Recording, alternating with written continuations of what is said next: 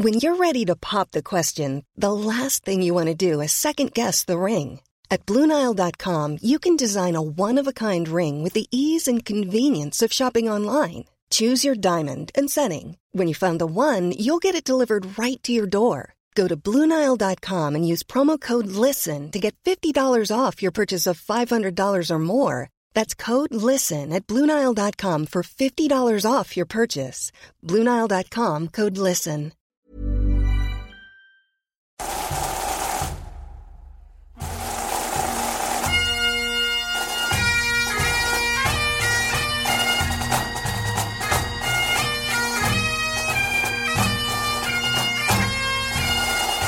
以下节目包含成人内容，请在家长指引下收听。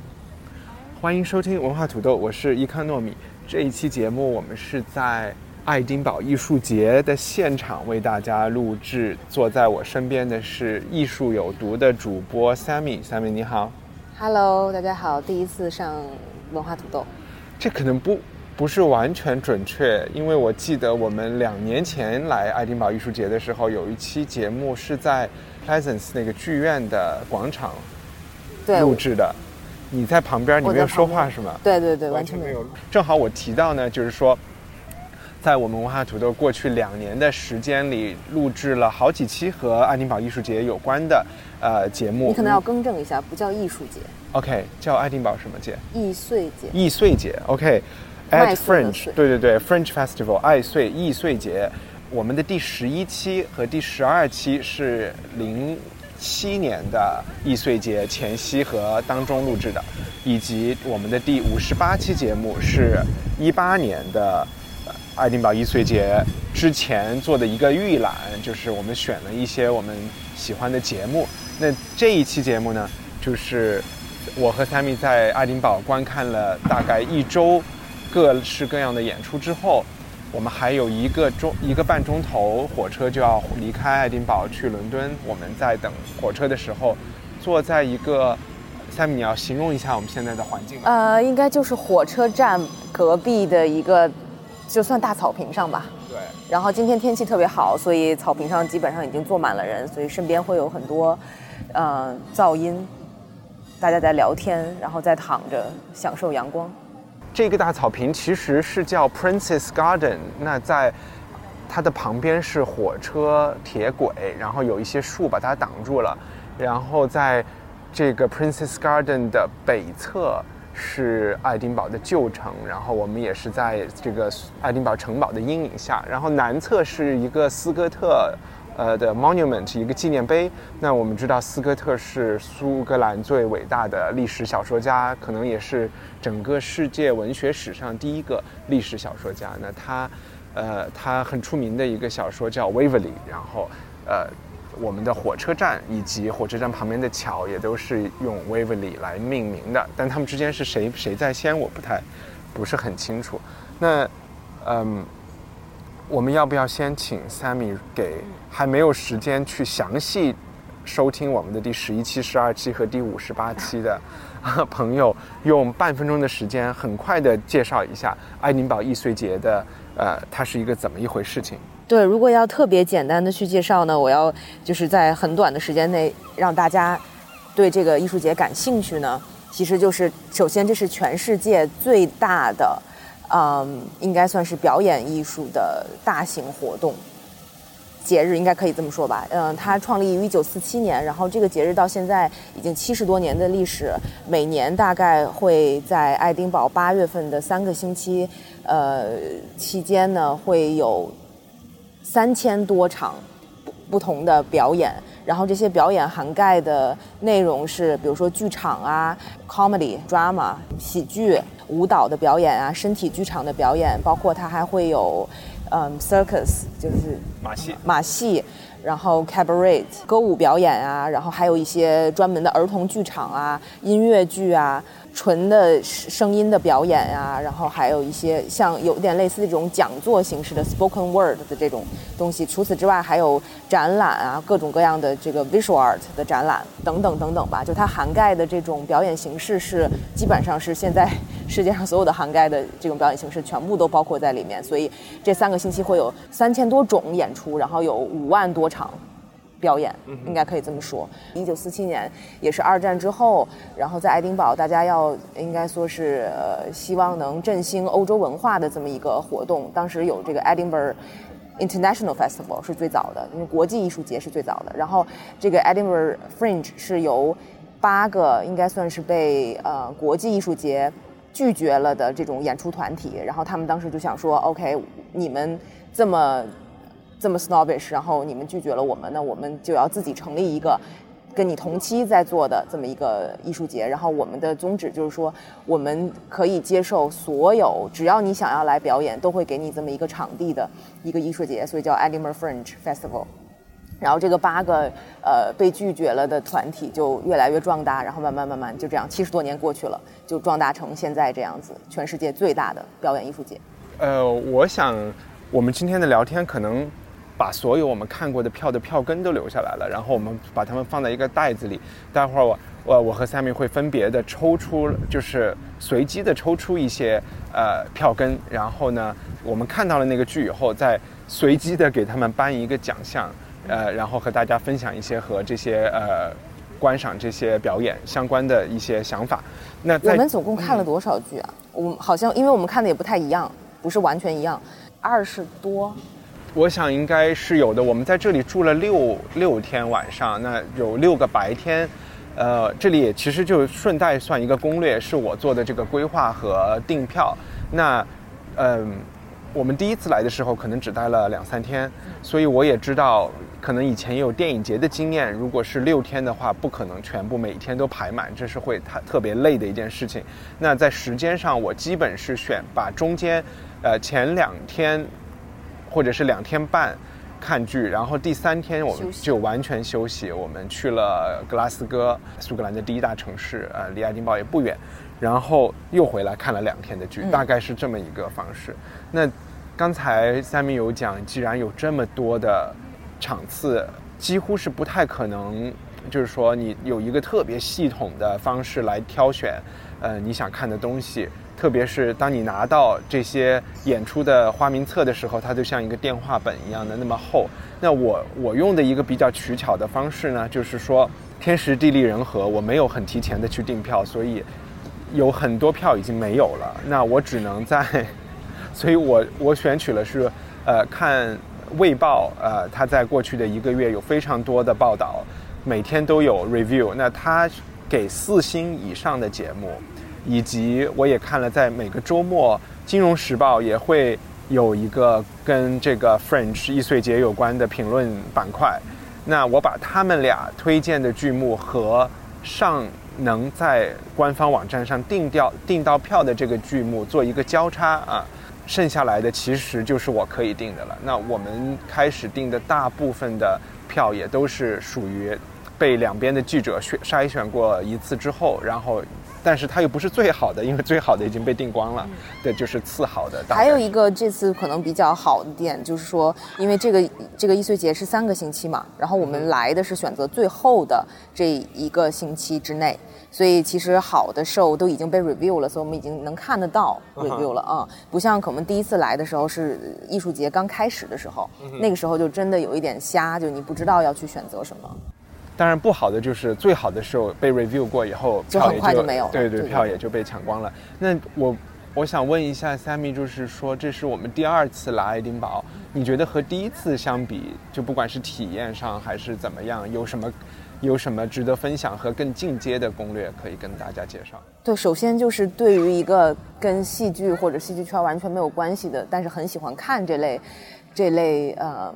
这类表演的观众来说，我觉得是特别特别推荐，就是一生一定要来一次的一个体验吧。而且第一次来的那种震撼，我现在依然记得。就是说你在在爱丁堡这个城市里面，尤其是它这个老城区，都本本来就整个城就是一个叫什么世界文化遗产。嗯，在一个文化遗产里的，在一个。呃，就是感觉就是你自己就走在了一个这种戏剧现场里面的感觉，然后在那个街道里面跑来跑去的，然后去找你要看的剧的这个场地，然后因为我们定的剧可能很多时间都很接近，然后你要基本上所有的剧跟剧之间的时间都是用来在找路，或者是你用来去去去看哎还有什么好玩的东西啊，然后就是这个这整个的。就你本身身体的在这个城市里面的体验就特别好，嗯，就觉得非常有意有有趣。然后它又因为这个城市分散了三百多个不同的这种表演的场地，所以，呃，就是整个探寻过程对我来说都是一个特别新鲜，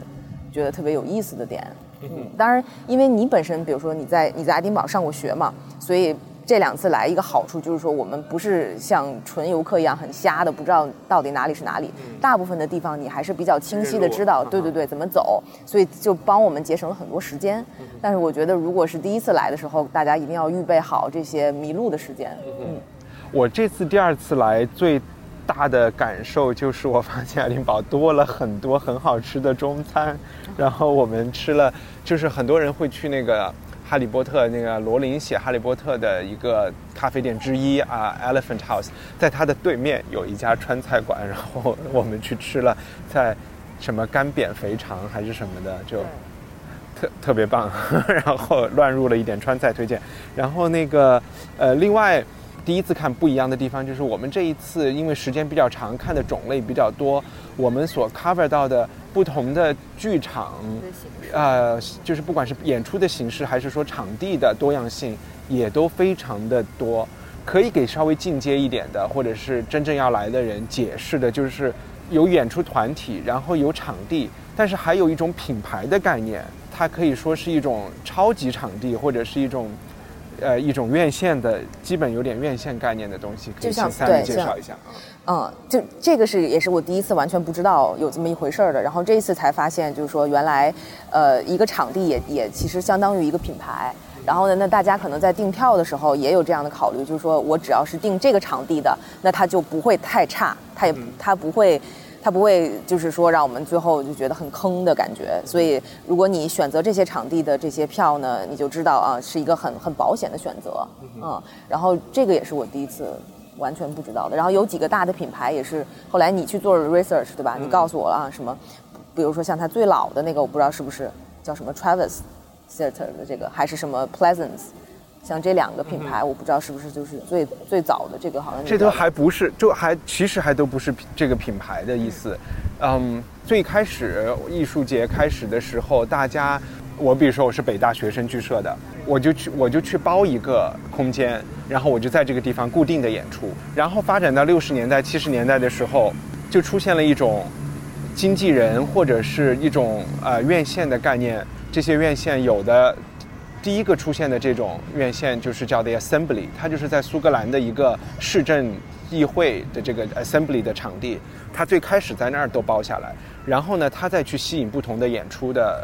个个人演出的这些剧团，然后就是大家一起去包户外广告啊，包传单啊，就是去做这些推广方面的分享，进而。这个 Assembly 这个品牌最后就扩大到不仅仅是在最开始的这种呃市政厅有，它也在其他的场地也会有分会场。那像现在就也有一些，比如说呃更偏向马戏类的节目，他们就都在所谓的 Underbelly 这一个品牌下面。它也不仅仅啊，它也是很多元化的。然后刚才你提到的 Pleasance，它最开始是只是在一个叫 Pleasance 的一个学生会的一个场地。那现在其实。嗯，有 Pleasance 一、Pleasance 二、Pleasance 什么呃 Dome，就其实它也是在全城有非常多，其实就是一个院，就是一个院线的概念，它更多的是做推广渠道的一种共享啊。要不然我们现在就进入这个颁奖的这个环节，然后我我从我的包里拿出来这个票根呢，我要说一下这个票是有不同的大小 size 的啊，虽然我们都是抽背面，因为。所有 Fringe 就是易碎节，它都是一种细长的票，然后国际艺术节就是更官方、更高端、更邀请赛的，他们是更宽的票。然后我们还有一些票，它是来自于，呃，这个爱丁堡书展，也是同期进行的。我们也也还对，还有一些艺术类的展览的门票，它是宽一点的。所以，我们对对对，还是闭着眼睛抽啊。你你你给我拿着，闭着眼睛抽啊。OK，好，OK，啊，这是我们嗯八月二十号在 Pleasance 晚上九点十五分看的。OK，这是一个歌舞表演，它是 Camille O'Sullivan 的啊，这个我就只能给她颁最佳女主角奖，就是她 Camille Sullivan 是我可能在微博和两年前来的时候，我单独在 Underbelly 那个那个场地，在大草坪里面的一个帐篷里看的。他这是一个爱尔兰的歌手，他主要的工作是翻唱 Nick Cave 啊，呃，就是澳大利亚的那个已经去世的音乐人他的歌曲。然后去年我一个人看就几乎看哭了，Sammy 当时是生病了，在酒店里睡着。今年我就又，因为他是第十四年来爱丁堡了，所以我知道他年年会来。今年看到他以后就订了票，两个人去。当时我们还有一点担心，也不是担心，就是 Sammy 还问我，那这个演出会不会和去年一样，一模一样？结果完全的不一样。虽然他也唱了 Nick Cave 的歌，他也翻唱一些呃 Leonard Cohen 的歌，但是去年如果说它都是那种夜上海式的、复古的，在一个马戏团的帐篷下面的那种表演，唱的都是很舒缓的歌。今年就完全是摇滚乐的一个一个感觉，场地也变了，是在一个更像一个 live house 的这么一个场地里面。然后他的，但你去年是为什么哭呢？你觉得他哭就是特别感动，对，就是因为他的控场能力，就是这个这个姐姐 Camille Sullivan，她的她的控场能力太强了，他那个眼神和观众的那个交流能力，他就始终让你觉得有。百分之二十的时间，他好像都是真正的在看着我啊，就是一种女神在凝视着你，然后跟你沟通、跟你说话的感觉。虽然同时还有两百个人在里边，我不知道他是怎么做到的，就是他的这个特别牛。还有他的声音，他的声音也是一种是什么声音呢？就怎么说呢？就是因为像这样子的表演，一般来说不是，就是如果是让我自己去订票，我是不会订的。为什么呢？就是。我就老觉得啊，这好像是一个很 cliche 在翻唱某一个名人，比如说，就他是翻唱 Nick Cave 嘛，然后我们在这儿也看到很多，比如说翻唱，嗯，Lennon Cohen 啊，然后 Bob Dylan 啊，就是翻唱的这种这种节目，我都不是会主动去订的。我就想说，他们能唱的比原唱好吗？或者是他们的再次演绎能演绎的有多好呢？自己会有这种预设嘛，所以就不会去看。那么他的声音真的是有一点特别。你就觉得他的声音，就可能他本身的年龄，还有他的经历，可能也到那儿了。他的声音就真的是很有感染力和，包括就会觉得他的声音里头是带着故事的。嗯，就是这一点，我觉得是让我很很惊讶的。然后，他有我，我甚至会说他有那种通灵的能力，或者是他想给你这种感受，因为在。这次我们看的这个演出里，他之前就跟大家讲说，Nick Cave 是一个很 spiritual 的人，他可能不是很强的那种，特别信宗教，但是他的音乐里面有非常多，就是非常纯洁、非常光亮的东西，也有非常黑暗、非常呃阴郁的东西。然后他就说，在我这次的表演里，我都会把他们给呈现出来，然后你们不要被吓到。这种真的在某一些时刻，确实有那种。感觉撒旦附身的感觉，在他的那个表演里面。OK，呃，那现在该刚才我颁的是什么奖？最佳女女女主角，最佳女主角。OK，然后呃，三米抽抽一张。哦，那这个剧叫做《Citizen of Nowhere》，然后如果要翻译的话，应该算是没有对没有国籍的没有国籍的人，没有国籍的群众啊，民众之类的。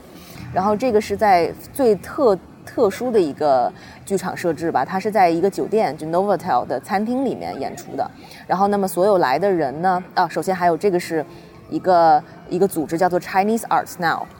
嗯，这个组织来做的。这也是为什么我们一开始订了这个票，就想看一些在英国的这种华裔的呃这种呃演员做的剧嘛。然后他是在餐厅里，然后所有来宾呢都是每个人或者是几个 group 都可以坐在一些餐桌上，然后他会给你发一杯红酒，然后发一个蓝牙耳机，然后你听蓝牙耳机来听对话。然后你的这个剧场到底发生在哪里呢？其实就是发生在你的邻桌，有三个演员在邻桌的这个设置下，一边吃饭，然后一边来来讲话，然后是这样的一个设定，然后每个人都可以。就是像在餐厅里偷窥邻邻桌在聊什么的这么一个设定，所有人都戴着耳机，然后听他们在说话。然后这个说话的三个人呢，是一个是一个家庭，包括一个可能刚刚退休的妈妈，还有他们的两个孩子。这个妈妈呢是十岁从香港移民去了英国，哎，去了苏格兰。呃，那个时候先不在，现在英格兰。OK，现在英格兰，反正就是一个一个移民，一代移民吧，应该算是。嗯，然后他的两个孩子全部都是在呃爱丁堡出生长大的。这是他们的设置，然后全部都是等于全部都是华人的这么一个背景。开中餐馆的一个家庭啊，对对，开中餐馆。然后现在这个儿子、儿子、女儿都已经长大成人。儿子是一个演员，然后在伦敦，然后女儿也是，呃，住在伦敦的，马上就要成为应该怎么说，Conservative Party 保守党的 MP。要竞选当竞选当议员的这么对对对这么一个角色吧，然后他们当然就知道这两个人的这种背景设定呢，就会有很多冲突啊。然后这两个兄妹两个人的一些对话呀，他们跟母亲的一些对话呀，就是能带出很多关于亚裔在这边的身份认同的问题呀，然后他们的政治观点呀，然后他们的生活习惯等等等等。这些东西，我觉得是非常非常有意思，就是从最平淡的家庭对话当中，能引申出来他们对于自己身份的一个一个一个一个一个一个观点，或者是一个什么？对，它其实是两代华人在英国和这个地方的关系，和他们自己的生活，他们的未来的设想，这些都有讲。对，很简单的来说，就是一些身份认同的。问题其实就是，比如说这个妈妈，她可能要退休了，她就说啊，我现在也不经营我的餐厅了，但是我我要我要回香港。然后两个孩子就觉得很惊讶，说你十岁就已经来来英国了，你就是一个英国人，然后你的英语基本上也完全就是就是本地人嘛。然后那香港对于你来说只是一个你小时候曾经逗留过的地方，那你为什么要决定就是退休以后要去回到那边？然后包括这两个。儿女一个一个是演员，那他可能就是从他自身的经历来说，作为一个亚裔演员在英国，那对于他来说，他的表演机会很少啊，他遇到的每每每天每分钟遇到的一些他自己从来没有意识到的一些问题，他全部都把他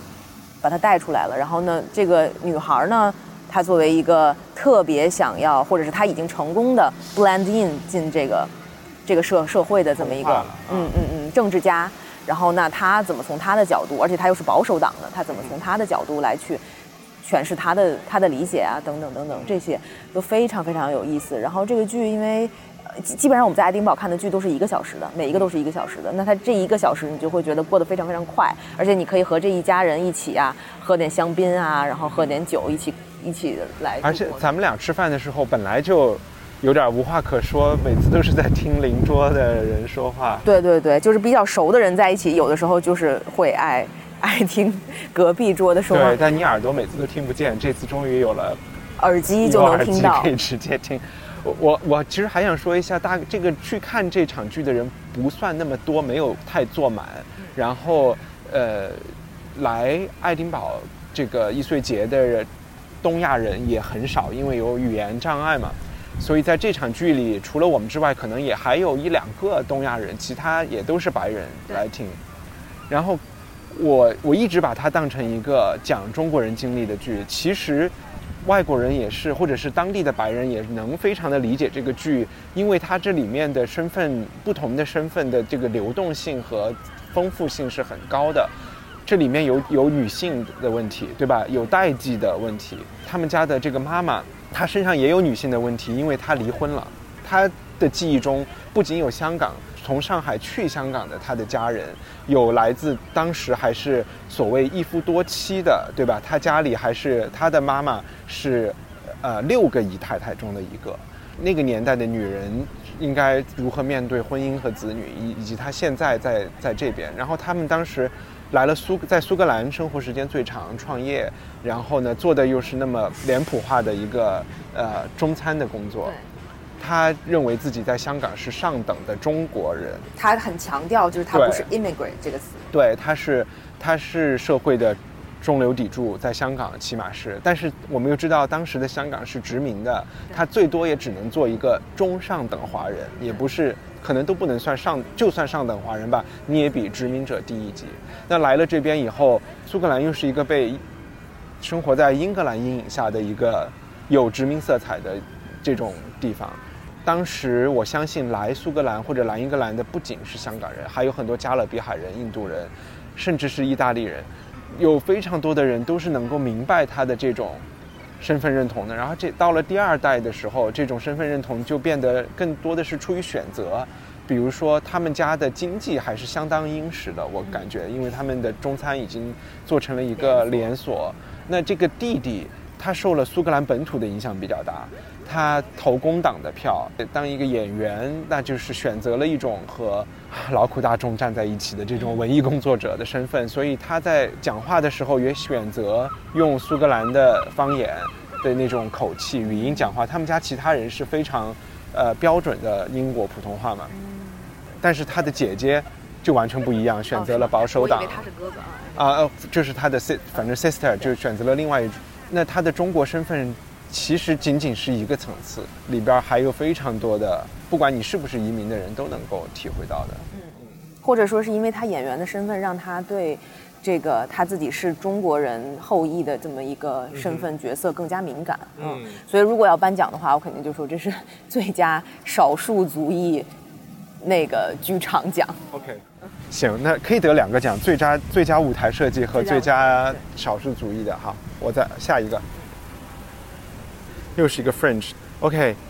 这个是我们十九号中午十二点五十看的，叫 F 点 Off 的一个，我有一点记不得啊，这是讲 Facebook 的那个剧是吗？对，这是我最喜欢的。OK，我我现在还不太知道怎么给他颁奖，我介绍一下。这是一个室内一个小剧场，然后它的它是由英国青年剧社吧，叫 National 国家青年话剧社带来爱丁堡的一个，所以它还是有一定素质质量的。青年剧社都是二十六岁以下的演员，十四到十四到二十六岁以下，然后他们讲了一个学审判，是一个缺席审判，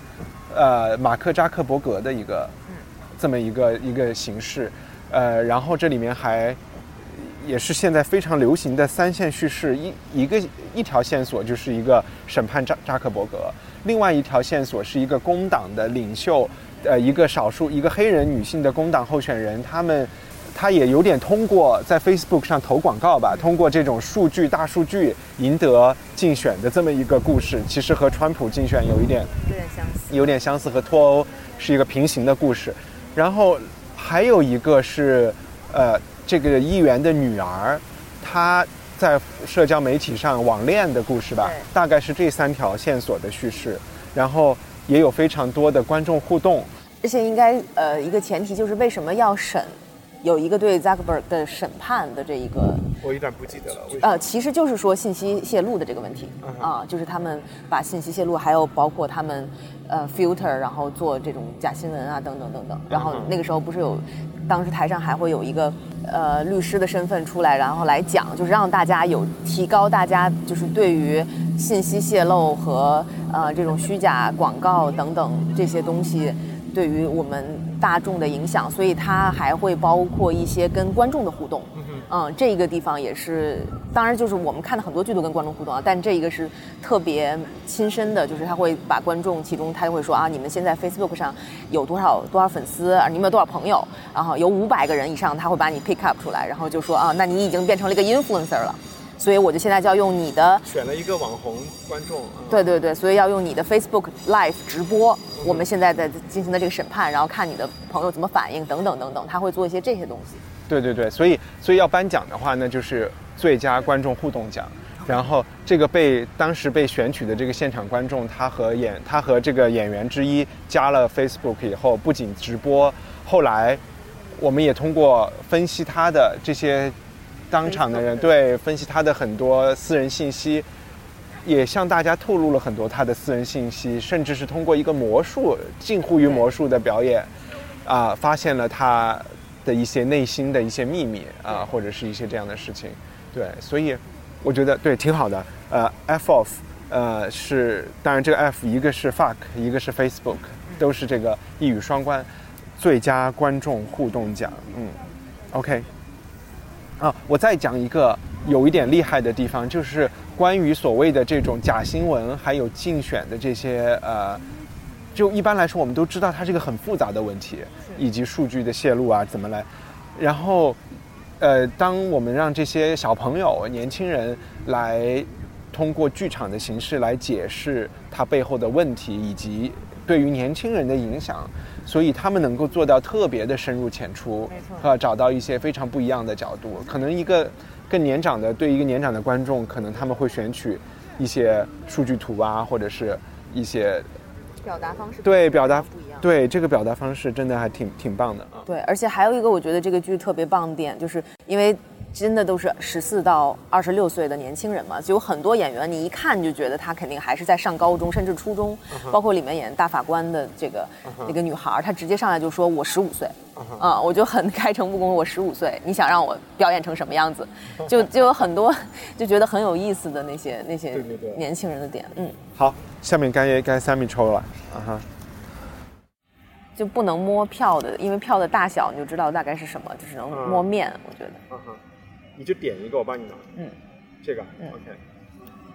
哦，抽了一张大票。这个很有意思，就是这个是嗯 Edinburgh International Festival，就国际艺术节的一个活动。然后这些活动呢，要要说的是这次呃 Economy 在订票的时候订的所有的这种类型，基本上就是所有的类型都有 cover 到，就每一个都可能有一个。然后他定了有那么两个类型，我觉得是我自己定是绝对不会定的，就是那些在我看来很吓人的，需要跟观众互动，或者你观众需要需要贡献很多自己的经历的这些这些活动吧。所以这严格意义上来说不是一个剧，它叫做 Breaking Bread，就是每天晚上六点钟的时候，在这个有一个一个场馆里面，呃，跟正在 International Festival 表演的或者参与的这些剧作家、导演，或者是呃呃制作人，跟他们去吃晚饭的这么一个活动。然后在这个晚饭里头呢，可能会有那么四四五十个人参与，然后大家在桌子上去讨论一些。这些导演或者剧作家会抛出来的问题，或者跟他们剧他们所正在做的工作相关的一些问题，呃，在我看来是一个特别让我会感到很紧张的活动，因为首先你会想说，哦，你要跟他们用英语交流啊，你是否会有一些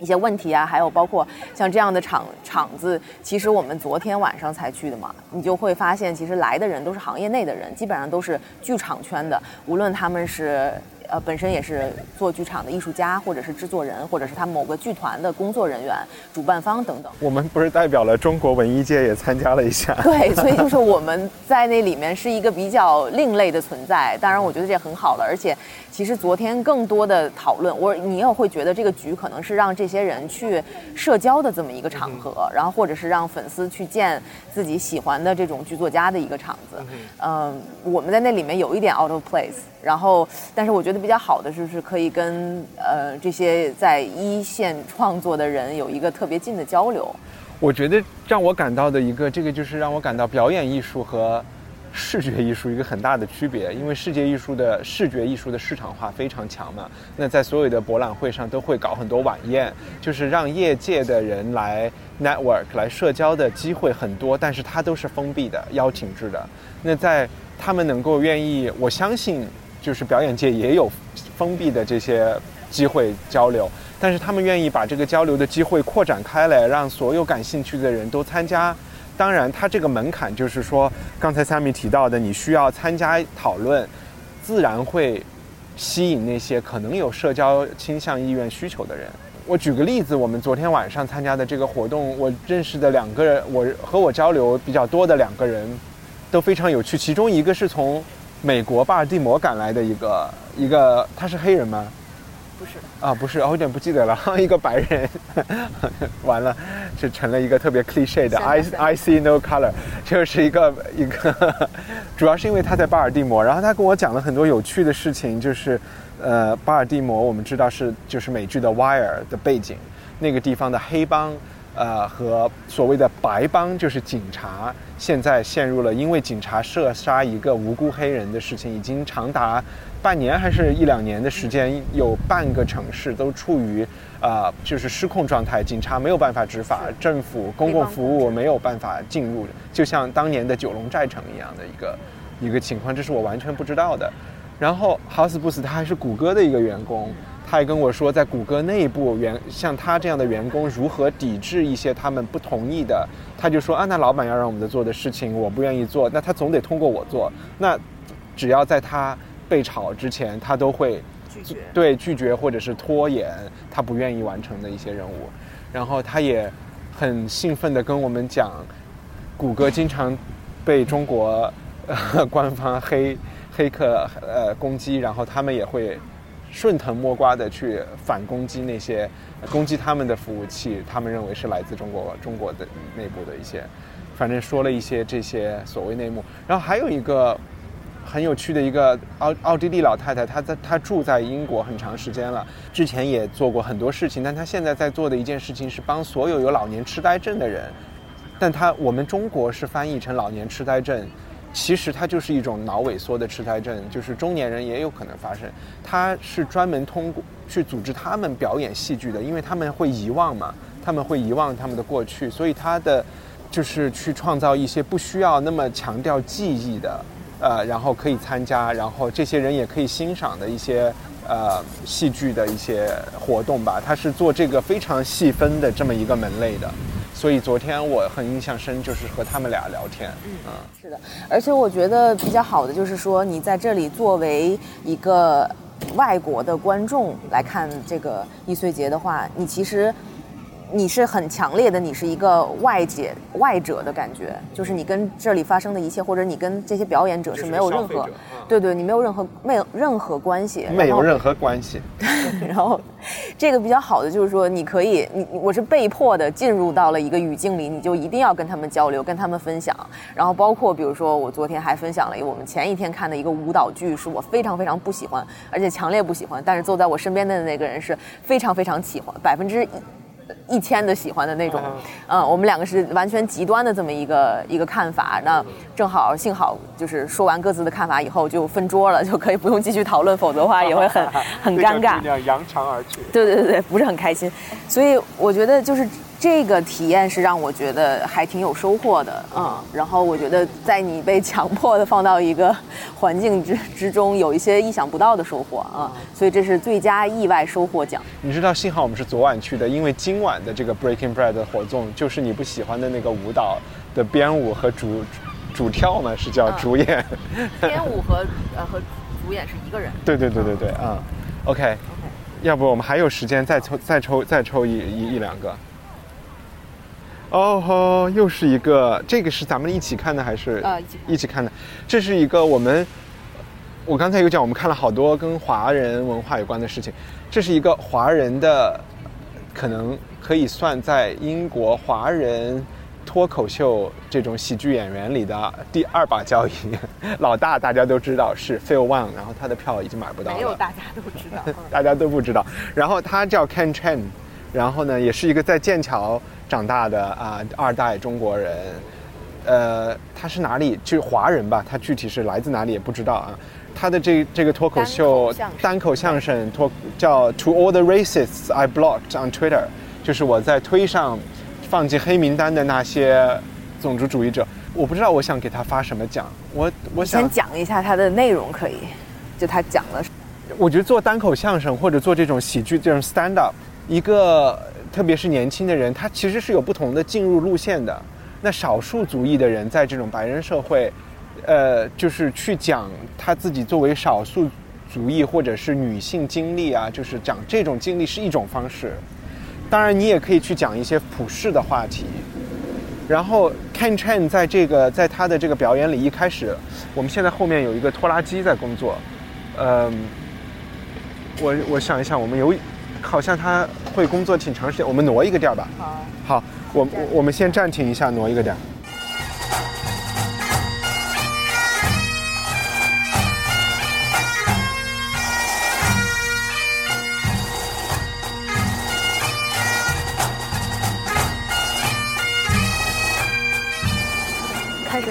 开始了。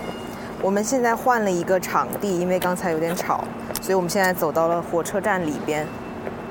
然后，所以一会儿可能听到广播的声音、火车的声音。哎，我有点不记得了，刚才我们在说什么？Ken Chan 是吧？OK。我刚才就是说，comedian 刚进入这个行业的时候，一些少数呃少数群体女生或者是或者是少呃中国人，就会去讲自己的种族的这个少数群体的经历，这个也是无可厚非。然后 Ken Chen 自己也提到了这一点，但是可能有的时候你会觉得讲这一类东西比较俗套。其实一个 comedian 不应该只挖掘这种，应该做更普世的话题。呃，Ken Chen 也聊了这一点，但是他最后还是发现，在这个行业里边，行业会 push 你去做可能你最有特色的事情，甚至是把你脸谱化的事情。然后，呃，他也分享了一些个人经历，让他感觉到自己其实是有义务和责任去讲，呃，在英国的中国人中就是华人经历的这些事情。当然，他都是通过一些段子很搞笑的方式。讲出来，我觉得还是挺挺有价值的吧。我并没有觉得他是一个特别，这说起来有点残酷啊，就是一个特别 funny 的人。他有他的东西，我还是不停的在笑，但我不会立刻看完以后觉得 Ken Chen is so funny。但是这个可能对于一个 comedian 来说有点致命。对，我觉得他的一个不同点吧，或者说是，就是因为我自己也特别喜欢看这种单口。相声类的这种呃喜剧，然后它可能不一样的是，它跟北美很多人不一样的就是说，北美的一些就美国、加拿大的这些 comedian，他们的一个特点就是他们要快，然后他们要。就是一个跟一一每一个笑话跟每一个笑话之间特别紧凑，然后让你观众还没有时间去反应你上一个笑话的时候，下一个已经来了，然后可能给观众真正去脑子里去回味你这个笑话的时候的时间并不够多，然后所以呢就造成了。北美的那个是一个一个一个接的一个，然后他会把人就是观众的口味弄得很重，就如果你没有感觉整场是一直在笑，你就会觉得他好像没有工作没有做到位，这个是一个。然后第二是北美的那些 comedian，我觉得呃大家的笑话都还是基于一个表面上的东西，就比如说他歧视的话题，说这些受歧视话题，他们就是。我受的歧视，歧视，歧视，歧视，歧视，就一直是这样的。但是 Ken Chen 他好像在尝试着去做的一件事情是，他希望引发一些深思，他他会留一些空白的时间，让你观众去想一下，反应一下。然后他还很有逻辑的，就是说还有那种什么中心主题点题的这么一个方式，就是他一开始会抛出三个故事，然后在三个故事中间，他他的中段和后段都会来回应他之前最早提出来的那个故事。就它会有这样子的一个比较复杂的叙事，这种复杂的叙事对观众来说是有一点挑战的，我觉得。然后，所以你会看到，首先他那一场并不是全满，然后第二是观众并不是全满，第二是你会看到有些人在看手表，然后也有人离场。或者也有人就是在抓脑袋，就是是一个很明显的，他们有一点 get bored 的那种感觉。这个在我觉得在我们看的其他的那些北美的这些 comedian 的，对对，他们是不给你观众有这些机会的，嗯，所以我觉得这个是不一样的。但我觉得他这样做，让我觉得是一个尝新的尝试，但还没有到一个非常成熟的阶段。对，我觉得还是跟他的成熟性有关，他没有流畅到那个阶段，但是。他分享的一些关于他讲这个东亚演艺人员工会，然后这些工会会和一些资方有一些争论，比如说，呃，我也不知道是不是 BBC 可能要呃违约一些作者写一个新的什么剧，或者是怎么样，里边，比如说是一个专门讲中华人的剧，然后没有是请的一个白人做的就是执笔或者是主笔。我之前也是会一个淡化自己种族身份的这么一个人，特别是在英国华人特别少，呃，你其实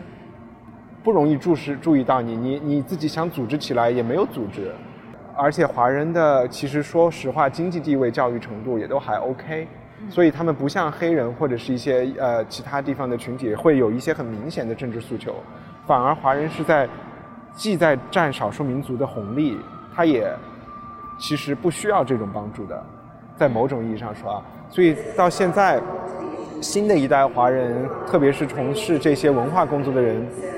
他们在一起组织起来要提出一些政治诉求的时候，我就觉得还是一个蛮新鲜的事情。也我也很好奇他们到底在追求什么样的目标。但比如说，呃，BBC 说 OK，我们要请一个白人来写一个发生在一个呃华人外卖外卖店外卖店里的故事，我确实觉得这是欠妥的。为什么不给中国人机会啊？所以 Ken Chen 分享的这些，我也觉得是蛮蛮有趣的。也因为这个原因，我加入了一两个 Facebook 讨论群，也是 British Chinese 什么什么什么的这种讨论群，也能看见他们的分享和讨论。所以更像是通过通过他的演出，开启了一个一个社会问题和参与这个讨论的一个门吧。让我意识到了，OK，有有这些人在做这些事情。而且之前看剧的时候，我们也有讨论到嘛，就是这种 British Chinese 他们的，嗯，这种表演的方式越来越多，或者是在 Fringe 他们的这个 presentation 越来越多，然后也是。你之前有提到，就是说是因为其他的一些运动被带动的，比如说女权的一些带动，然后黑人运动的一些带动，让这些就是华人的少数群体也开始就觉得我们也要发声，就这个也是一个今年看到的，或者是我们自己能体会到的一个变化吧。对，就是虽然比较后知后觉，但是毕竟。所有对对对，就不是后知后觉，就是这个事情确实是这两年才发生的。就像我们刚才说，我就说华人群体相对在这种独立意识和自己的，当然我们也看到新的二零二零年也有一个华人竞选总统，对吧？这种事情在慢慢的发生，也也也也是一件好事。但现在发生的这个情况，我又觉得华人的情况会特别的复杂，因为中国的情况复杂，台湾、香港的。问题复杂，马来西亚、新加坡又是一层东西，所以英国人如果要去了解华人内部的一些问题，也没有那么容易。它不是一个简单的说，哦，好像就是巴基斯坦和印度两边是一个宗教的不对付啊，然后他们是在讨论这个事儿。中国的事情就复杂很多，比如说在这边最大的华人群体是学生，那他们在英国社会是一个很临时的状态，对，是一个这样的状态，它。又是不一样的啊！还有就是说，刚才我们说的这种觉醒，我们刚才在说另外那个剧《Citizen of Nowhere》，他们的那个组织叫 Chinese Art Now，然后这个组织其实是去年才成立的，就是二零一八年才成立的，而且这个组织是由英国的文化处来给的资金。启动资金吧，其实给了一些一些资助，对对对，是文化部下面的一个一个机构给。对对对，所以就是这个也是让我们觉得很惊讶，或者是说有在有在进步的一点吧，应该算是。嗯。现在有一辆火车突然停在了我们的旁边，发动机声音挺吵的，我也不知道是什么效果，所以我们要不要抽最后一个？我觉得不要抽了，就我们应该现在要就是来选一个真的这。这一个星期的表演对你来说记忆最深刻，或者你最想要说点什么的？我觉得我的记忆就是那种苍蝇的记忆，所以，我真的觉得我看的两个女性，两个女性 comedian 的 stand up，让我的记忆都非常深。一个是来自纽约的，叫 Catherine Cohen，然后还有一个是来自伦敦的，她就叫 London London Hills，是一个英国的，呃，黑人女性。那个来自纽约的是一个白人女性啊。他们两个人首先活儿非常非常好，就是这一个小时几乎不停顿的。那 Catherine Cohen 可能更厉害一点，因为她是一个结合了单口相声和演唱的一个自编自导的一个，就是也也有一点 cabaret 这种感觉的一个一个呈现。她而且她在纽约每每周都演出，所以她的我觉得她是活非常非常好。主要讲的也是，其实两个女生讲的都是自己的，在大城市作为千禧一代的恋爱，自己作为女性的一个复杂的一个状态吧，啊，和和他们不同的男朋友，其实，在我们看来，就是可能，就是和很多人睡过之后的这种，讲这些经历的，啊，对，然后，嗯，那你觉得对你来说，就是他他震撼到你的是是是因为什么呢？呃，我觉得第一，Catherine Cohen 震撼到我的就是他的活好，他的技术好，技术好啊啊，活好这个太有歧义了，这个。是说他口条好吗？对。对，嘴比较利索，特就是那个反应之快啊，这个是。然后昨天晚上我和另外一个朋友看的你没有看到的那个 London Hills 的演出，就是这个演出非常的脏。我我也没有办法在这个节目里举例说它脏到什么程度，嗯，脏到已经无法在节目里。对，就是因为这个背景不一样，我现在专门说出来就会有点曲解它，嗯。就就是这两个女性 comedian 其实也是一种很很代表就是平权女性平权的一个表演。因为他们真的是少数，不管是中国 com 华裔 comedian 来说，还是女性 comedian，都是都是少数啊。对，所以就是。其实对于我来说，这次印象很深刻的，也可能因为看太近了，就是昨天晚上才看，也是一个呃讲女权的这么一个话题的节目吧。因为呃 Edinburgh International Festival 我们其实没有订什么票，只订了一场，然后那一场我并不是很满意。啊，然后所以我就觉得我要临时再加一场，我觉得这个国际艺术节里头肯定还是能看到我应该还蛮喜欢的，所以就临时定了这一场，叫 Hear Word。呃，Niger Woman Talk True，它其实就是尼日利亚呃女性的故事。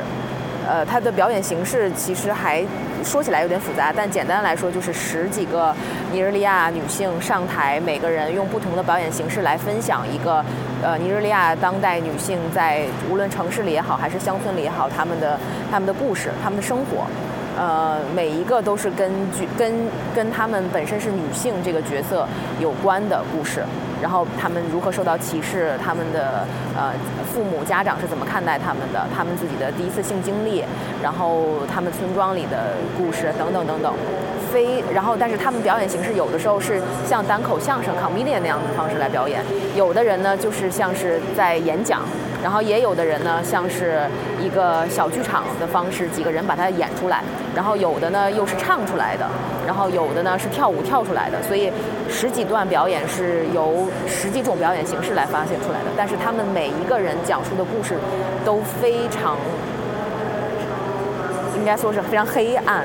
非常深刻。然后也每因为他们表演的形式不一样，所以有的时候你会看到观众是哈哈大笑。有的时候你看到观众是在那边呃擦眼泪，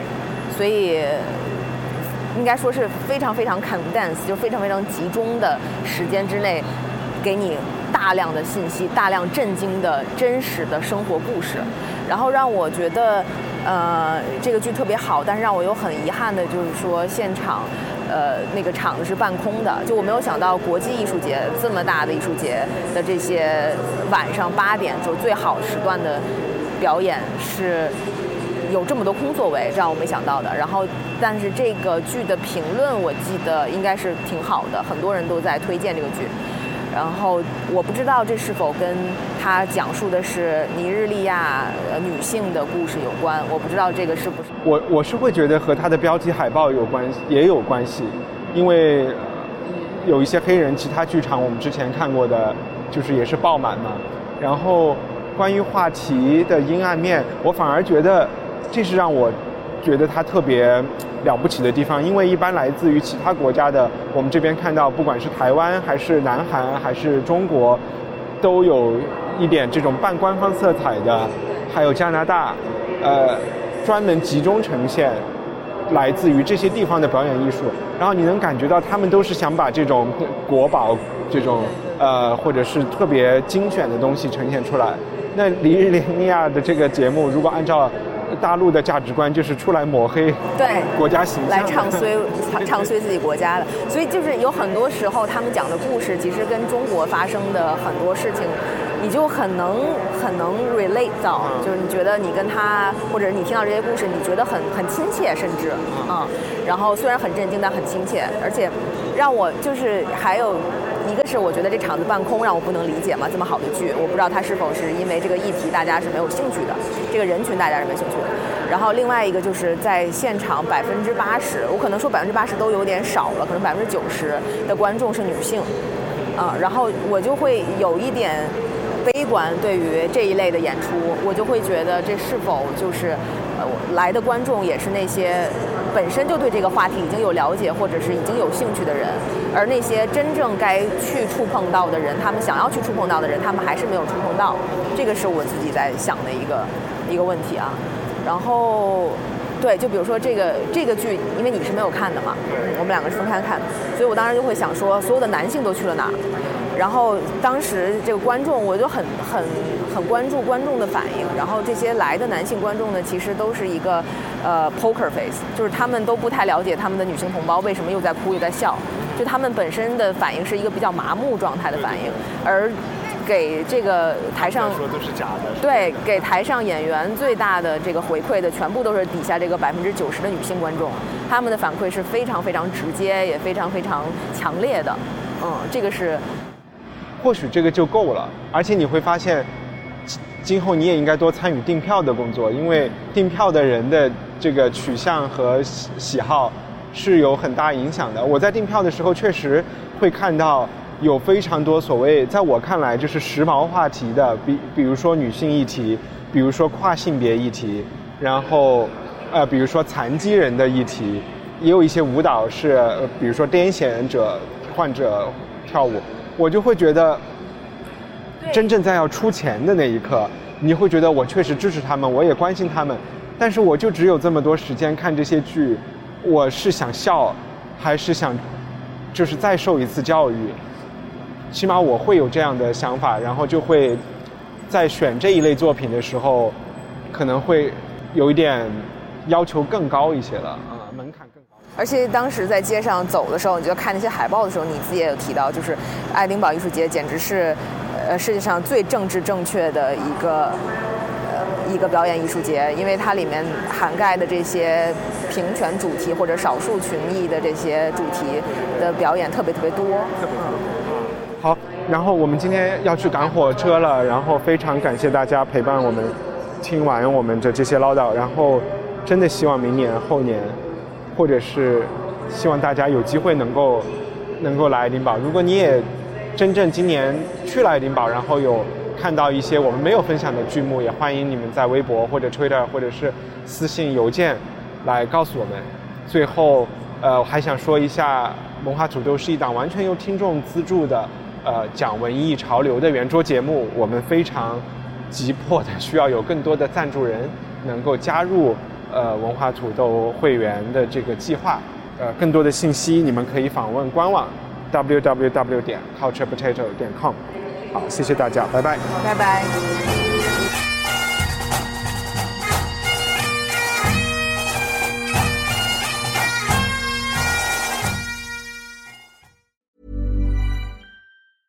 Mom deserves the best, and there's no better place to shop for Mother's Day than Whole Foods Market. They're your destination for unbeatable savings, from premium gifts to show-stopping flowers and irresistible desserts. Start by saving 33% with Prime on all body care and candles. Then get a 15-stem bunch of tulips for just $9.99 each with Prime. Round out Mom's menu with festive rosé, irresistible berry chantilly cake, and more special treats. Come celebrate Mother's Day at Whole Foods Market.